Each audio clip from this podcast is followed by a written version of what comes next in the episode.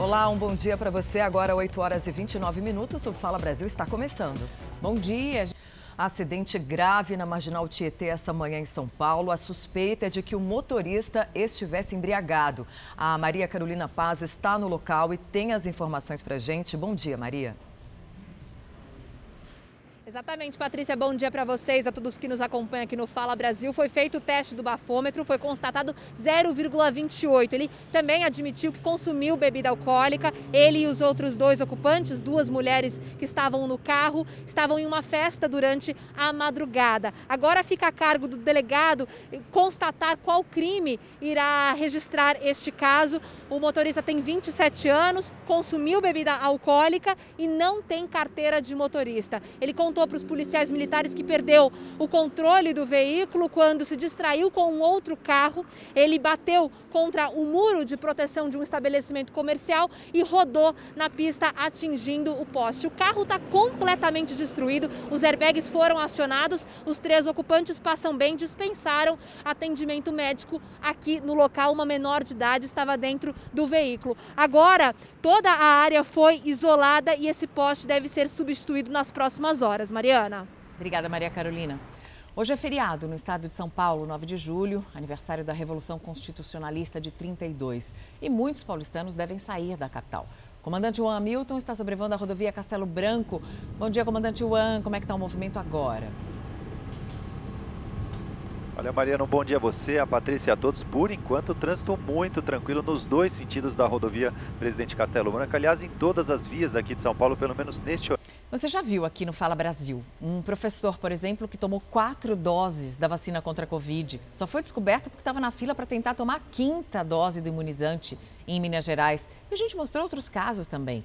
Agora, no Acre, uma médica que também já tinha recebido duas doses da vacina tomou uma terceira dose. A Secretaria de Saúde de Rio Branco prepara a denúncia contra a médica ginecologista Jaqueline Lola Hassen. Em 26 de janeiro, a médica tomou a primeira dose do imunizante AstraZeneca. No dia 24 de março, a segunda. Nessa terça-feira, Jaqueline foi até o drive-thru e tomou uma terceira dose. Dessa vez, ela foi imunizada com a vacina da Janssen, que é dose única. O secretário Frank Lima disse que vai levar o caso ao Ministério Público, ao Conselho Regional de Medicina e ao Plano Nacional de Imunização. Vai pedir que aplique a multa determinada em decreto, na qual a pessoa paga 10 mil reais se furar a fila. A médica, ao tomar a terceira dose, tirou a vacina de alguém. Que, por sinal, é, deveria estar no combate ao coronavírus, porque foi das primeiras imunizadas como profissional de saúde. Nós começamos a vacinar ali dia 23 de janeiro e no dia 26 ela já tomou a primeira dose. Em março tomou a segunda dose. A Secretaria de Saúde registrou dois novos casos de tentativa de burlar a vacinação. Os setores de vacinação estão divididos em dois. O primeiro é esse daqui, a triagem. A pessoa chega com um documento e os técnicos verificam se ele já tomou todas as doses e qual é o prazo para tomar a segunda dose. Depois de preenchido o documento, é que a pessoa vai até onde estão os vacinadores. Tudo isso foi criado para evitar justamente que as pessoas tentam burlar o sistema. As pessoas queriam tomar a terceira dose, acreditavam que tomar a vacina da Janssen existe uma segurança maior contra o novo coronavírus. A Secretaria de Saúde alerta que não existem estudos que confirmem se uma terceira dose traz uma maior imunização ou se pode trazer algum dano ao organismo. Até agora, a Secretaria de Saúde não sabe como a médica conseguiu enganar os vacinadores. Acredita-se que ela contou com a ajuda de uma outra pessoa. O calendário de vacinação contra a Covid-19 foi antecipado no estado de São Paulo. Agora, as pessoas acima dos 38 que tomariam a dose só na segunda-feira já vão poder se imunizar hoje. A Paula Viana está numa UBS aqui da capital, acompanha essa nova etapa. Paula, bom dia. E como é que está a procura aí por vacinas? Oi, Mariana, bom dia para você, muito bom dia a todos. Aqui na Unidade Básica de Saúde da Barra Funda, apenas uma pequena fila nesse momento, mas movimento bem tranquilo desde cedo quando chegamos. Apesar de ser feriado, a imunização acontece normalmente em todas as cidades do estado. Agora, faixa etária de 38 anos, lembrando que amanhã acontece a repescagem para quem tem de 38 a 41 anos. E com toda essa mudança, a partir da próxima segunda-feira, começa a imunização para as pessoas de 37 anos. A gente lembra que, apesar do avanço da imunização aqui em São Paulo, as autoridades de saúde continuam ainda em alerta, principalmente por causa da variante Delta de origem indiana. Pelo menos 30 pessoas que tiveram contato direto ou indireto com um homem de 45 anos infectado aqui em São Paulo estão sendo ainda monitoradas. Segundo a Prefeitura de São Paulo, os resultados dos exames devem sair já na próxima semana. Segundo o Ministério da Saúde, já são 15 casos e duas mortes da variante Delta aqui no país. Mariana. Obrigada. A ex-coordenadora do Programa Nacional de Imunizações, Franciele Fantinato, disse na CPI da pandemia que deixou o cargo por causa da politização das vacinas. E o presidente Jair Bolsonaro afirmou que não vai responder à CPI sobre um suposto envolvimento do líder do governo na Câmara, Ricardo Barros, em irregularidades em contratos da vacina Covaxin. A cúpula da CPI enviou uma carta ao presidente Jair Bolsonaro. Os senadores pediram com urgência que o presidente desmentisse ou confirmasse as declarações feitas pelo deputado federal Luiz Miranda. Em depoimento à CPI, o deputado disse que o líder do governo na Câmara, Ricardo Barros, participava de um esquema de corrupção envolvendo a compra da vacina Covaxin no Ministério da Saúde e que Bolsonaro tinha sido informado. Apesar do pedido, o presidente Jair Bolsonaro já afirmou que não vai responder. Eu não vou entrar em detalhes sobre essa CPI aí desse, do Renan Calheiros e Omar Aziz, que dispensa comentários, né? E não vou responder nada para esses caras. Eu não vou responder nada para esse tipo de gente, hipótese alguma. Na tribuna da Câmara, o deputado Ricardo Barros se defendeu e disse que quer ir à CPI se explicar. O deputado Luiz Miranda, é, não tenho nenhuma questão com ele, ele fez o que achou que deveria e eu estou procurando a oportunidade de ir à CPI para esclarecer os fatos que envolvem o meu nome. A CPI ouviu a ex-coordenadora do Programa Nacional de Imunizações, Franciele Fantinato. Ela deixou de ser investigada e passou a testemunha porque conseguiu comprovar aos senadores que não tinha participação nas decisões do Ministério. Com isso, as quebras de sigilo também foram anuladas. Ela também se defendeu das acusações de que teria mandado aplicar uma dose de outra vacina em gestantes que receberam a AstraZeneca como primeira dose e que essa foi uma opção para que as gestantes não ficassem descobertas, mas que a decisão foi revista. Ao longo do depoimento, Franciele disse que Elcio Franco, ex-secretário executivo da pasta, pediu para retirar os presos do plano de imunização e que ela foi contra, mas que a decisão ficou por conta dos superiores. Ela também afirmou aos senadores que decidiu deixar o cargo porque havia politização sobre as vacinas. Por causa desse tema da politização mesmo, de todo esse cenário, eu resolvi sair agora. Sou uma servidora pública federal. Eu acredito em vacinas. As vacinas elas salvam vidas, isso está mais do que comprovado. E hoje a CPI vai ouvir um servidor da área de importação do Ministério da Saúde, o servidor William Amorim Santana. Vamos a Brasília falar com a Lívia Veiga. Bom dia, Lívia, para saber qual é a importância desse depoimento de hoje.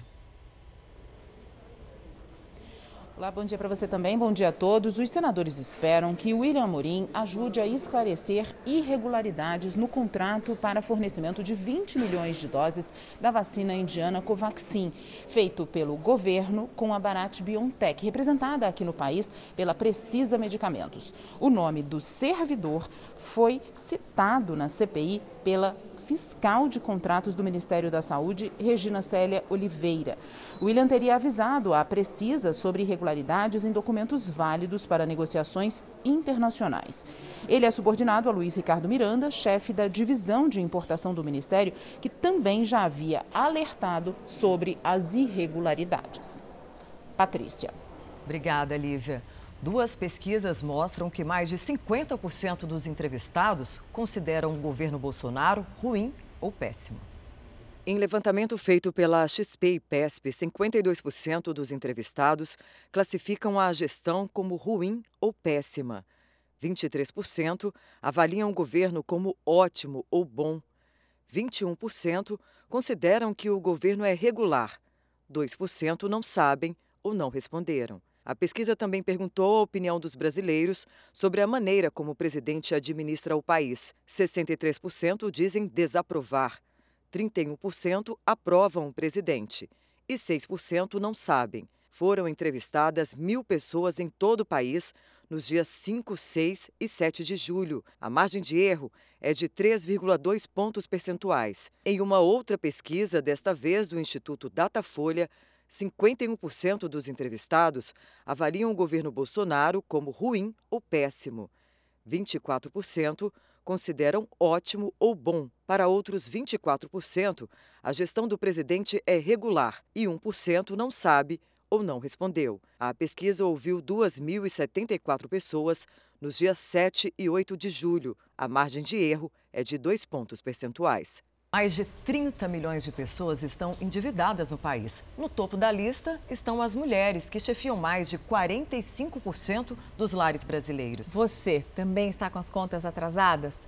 Porque entrou em vigor no começo desse mês uma lei que protege as pessoas que estão super endividadas. Veja como ela funciona. Velasque é músico. Com a pandemia, ficou sem trabalho e as dívidas vieram. Me desfiz de teclado, me desfiz de alguns microfones, é, de alguns instrumentos musicais para ir quitando a dívida. Porque eu sei que as pessoas também necessitam, né? Ele morava em uma região nobre de São Paulo. Agora se mudou para uma comunidade e tenta uma negociação com a instituição do cartão de crédito. Não entramos no acordo ainda, mas vamos entrar no acordo, eu creio, porque eu tenho a intenção de pagar. A Adriana também já passou pelo mesmo problema. Tive dívidas, fiquei muito enrolada, peguei empréstimo com um agiota e tudo, que pagava um juros exorbitante. Essa é uma realidade nacional. Essa crise, né, tá todo mundo recebendo menos do que deveria, eu acho, e gastando mais do que deve. Hoje são mais de 30 milhões de pessoas super endividadas no país. No topo da lista estão as mulheres que chefiam mais de 45% dos lares brasileiros. O valor médio das contas em atraso é de mais de R$ 1.100. Bancos e cartões de crédito lideram a lista de dívidas. Na sequência estão as contas de luz, água e gás. Entrou em vigor este mês a lei federal que altera o Código do Consumidor e estabelece medidas para evitar o chamado superendividamento. Segundo o Procon, a nova lei protege um pouco mais os endividados. Nesse período de pandemia, muita gente perdeu o emprego, fechou um negócio, teve redução de salário e teve que contrair dívidas até mesmo para sobreviver. Então, hoje aumentou muito o contingente de superendividados. A lei vem em boa hora e nós estamos prontos a atender os consumidores de boa fé uma das principais mudanças é que esses consumidores vão poder entrar na justiça e negociar com todos os credores ao mesmo tempo. Dessa forma, os endividados vão poder pedir uma revisão dos contratos e apresentar um plano para fazer o pagamento em até cinco anos. E o Procon de São Paulo vai lançar em agosto uma central para ajudar os superendividados a renegociarem suas dívidas. O serviço será online pelo site da instituição. O PROCON vai chamar todos os credores, vai fazer uma reunião e vai apresentar um plano de pagamento daquela dívida. A nova lei garante também ao consumidor condições mais justas de negociação, garantia do mínimo existencial, maior transparência, suporte ao consumidor e o fim do assédio e pressão ao cliente. Quem empresta dinheiro vai ter que tomar uma série de cautelas e pesquisar a situação da pessoa que está pedindo o empréstimo. E agora, uma dica de quem já se livrou das contas. Segura esse cartão de crédito, guarda na gaveta e vai pagando. Agora, parcelar empurrando para frente não é um bom, um bom negócio. Em meio à constante alta de preços de remédios, de alimentos, de combustíveis, enfim, uma notícia que parece boa o valor das mensalidades dos planos de saúde, os individuais. Esse valor vai cair em cerca de 8%. Vamos a Brasília com Guilherme Portanova. Bom dia, Guilherme. Quantas pessoas poderão ser beneficiadas? Muito bom dia para você, Mariana. Muito bom dia a todos que estão com a gente no Fala Brasil. Aproximadamente 8 milhões de usuários de planos de saúde. Essa é a primeira vez na história que a Agência Nacional de Saúde Suplementar decide reduzir o preço das mensalidades dos planos. Essa medida passa a valer no mês que vem e vai até maio. Isso foi causado por causa da perda de clientes. Um levantamento apontou que caiu de 84 para 72%, perdão, de 82% para 74% o uso de serviços médicos como exames e cirurgias. E a queda foi de 25% nas consultas médicas. E é importante só reforçar que essa redução não vale para planos coletivos nem empresariais. Patrícia. A viúva do serial killer Lázaro Barbosa prestou depoimento na delegacia de Águas Lindas de Goiás. Ellen Vieira negou que tenha falado com Lázaro antes do crime e durante a fuga. Ela confirmou que houve uma tentativa de negociação para ele tentar ver a filha do casal, mas não houve a visita. A polícia está atrás de pessoas que tiveram contato com Lázaro antes do confronto com a polícia. Lázaro morreu depois de cometer vários crimes durante 20 dias de fuga. E o Ministério da Saúde divulgou um novo protocolo de vacinação contra a Covid-19 para mulheres grávidas. A partir de agora, as gestantes só devem ser vacinadas com os imunizantes da Pfizer ou então com a Coronavac. Mas quem já recebeu a primeira dose da vacina da Oxford AstraZeneca deve tomar a segunda dose da mesma vacina. Segundo o ministro da Saúde, Marcelo Queiroga, a combinação de imunizantes está proibida para todos os públicos. Mas a Secretaria Estadual de Saúde do Rio de Janeiro diz que vai manter a mistura das doses. Então, quem tomou a primeira da AstraZeneca vai tomar a segunda de uma outra marca. Ontem, a Câmara dos Deputados aprovou a inclusão de gestantes e lactantes nos grupos prioritários de vacinação. O projeto também inclui crianças e adolescentes que tenham deficiência permanente ou então comorbidades e adolescentes privados de liberdade. Essa proposta agora vai para a sanção do presidente Jair Bolsonaro. Um homem foi preso depois de provocar um acidente com a intenção de matar a própria mulher no Rio Grande do Sul. Só nos seis primeiros meses deste ano, o estado já registrou 48 feminicídios. O carro onde o casal estava ficou completamente destruído e o que a princípio parecia um acidente de trânsito, depois se confirmou como uma tentativa de feminicídio. Segundo esta testemunha que ajudou nos primeiros socorros, a mulher estava muito machucada, mas consciente e pediu ajuda. Ela então relatou a nós que os dois vinham brigando no veículo, discutindo sobre o fim do relacionamento deles. E ele parece não aceitar a questão do fim, acabou jogando o veículo sobre o pilar e o impacto foi bem do lado dela.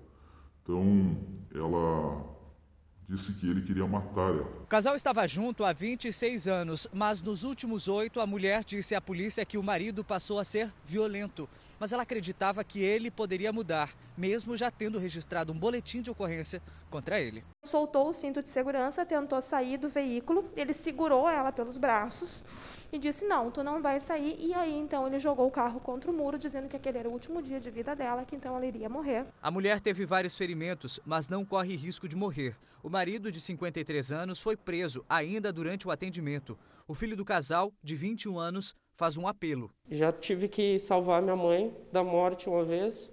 Se alguém estiver passando por algo parecido, que deem apoio para essa pessoa, porque às vezes a pessoa ela não tem força suficiente para sair de casa sozinha, é, ou tem muita, muitas coisas envolvidas.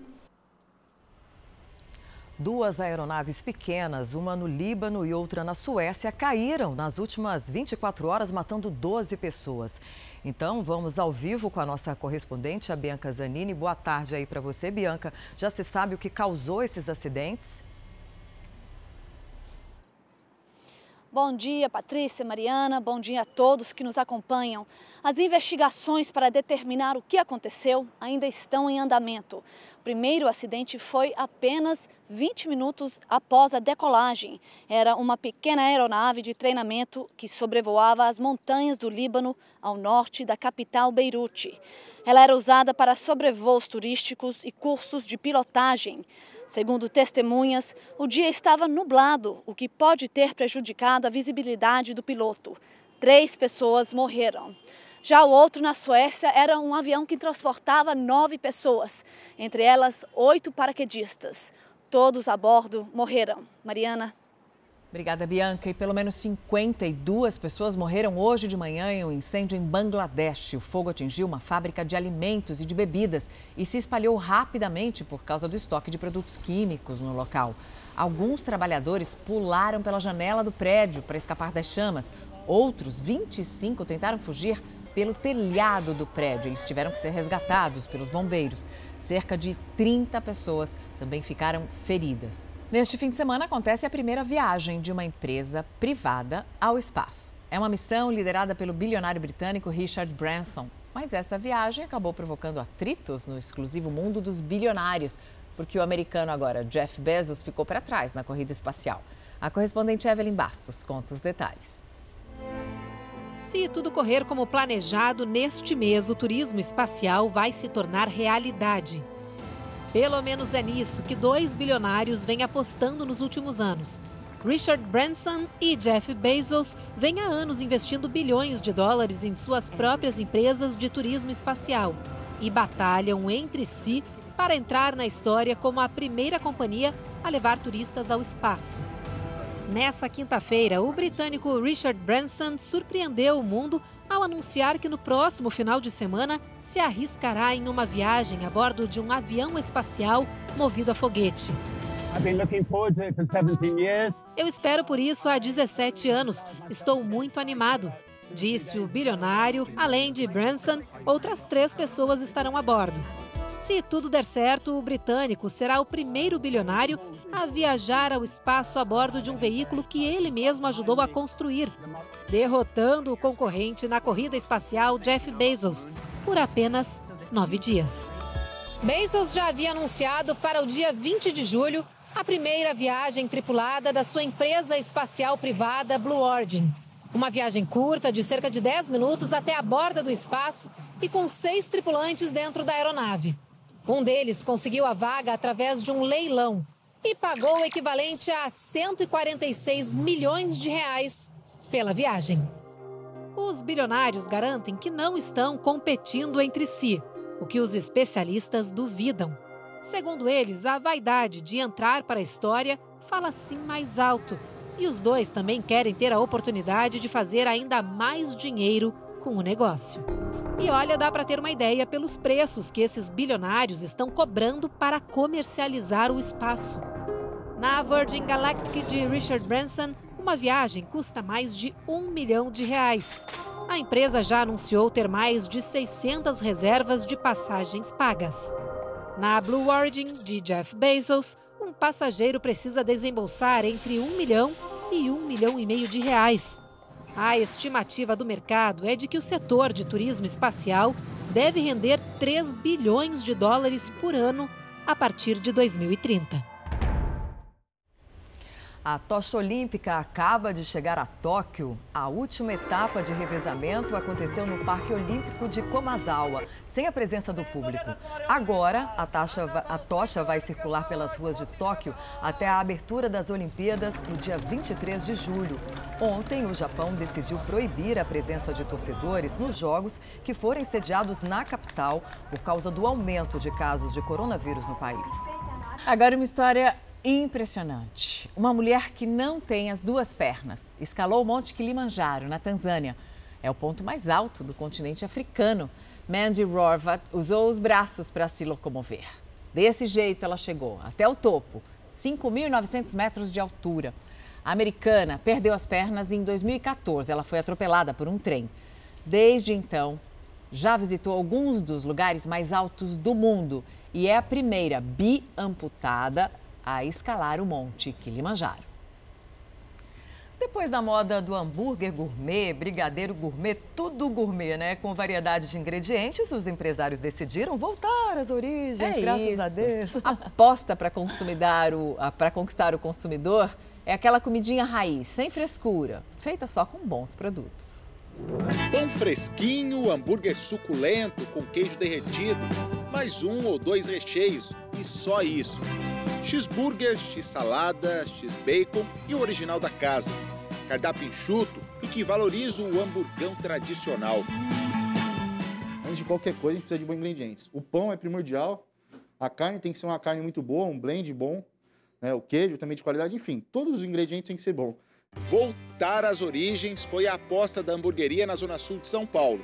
Um movimento contrário do que se viu nos últimos anos, em que houve quase uma corrida pela gourmetização dos lanches, os super elaborados. É hambúrguer barato, hambúrguer fácil de fazer, poucos ingredientes, coisa raiz, né? Buscando a essência do hambúrguer mesmo. O pessoal gosta muito. Tem cliente aí que em um ano e meio já pediu 80, mais de 80 vezes. No trailer do Dogão, na beira da praça, a cada 10 cachorros quentes que saem, 7 são do mais simples. O tradicional é melhor, é o sabor verdadeiro. Eu prefiro o tradicional mesmo. Williams está aqui há anos, já criou vários sabores, mas o primeiro lugar no pódio não muda. O tradicional não tem erro, né? Já vem de muito tempo, o pessoal acostumou já a comer esse lanche, então não tem erro. Não é assim uma coisa que o pessoal vai pedir nova, vai que não gosta, entendeu? O pessoal opta mais para o dog tradicional mesmo. Essa casa de doces oferece mais de 40 itens e, curiosamente, os mais vendidos têm sido os tradicionais. Não tem muito tempo que eles lançaram o lendário bolinho de chuva lá da casa da vovó.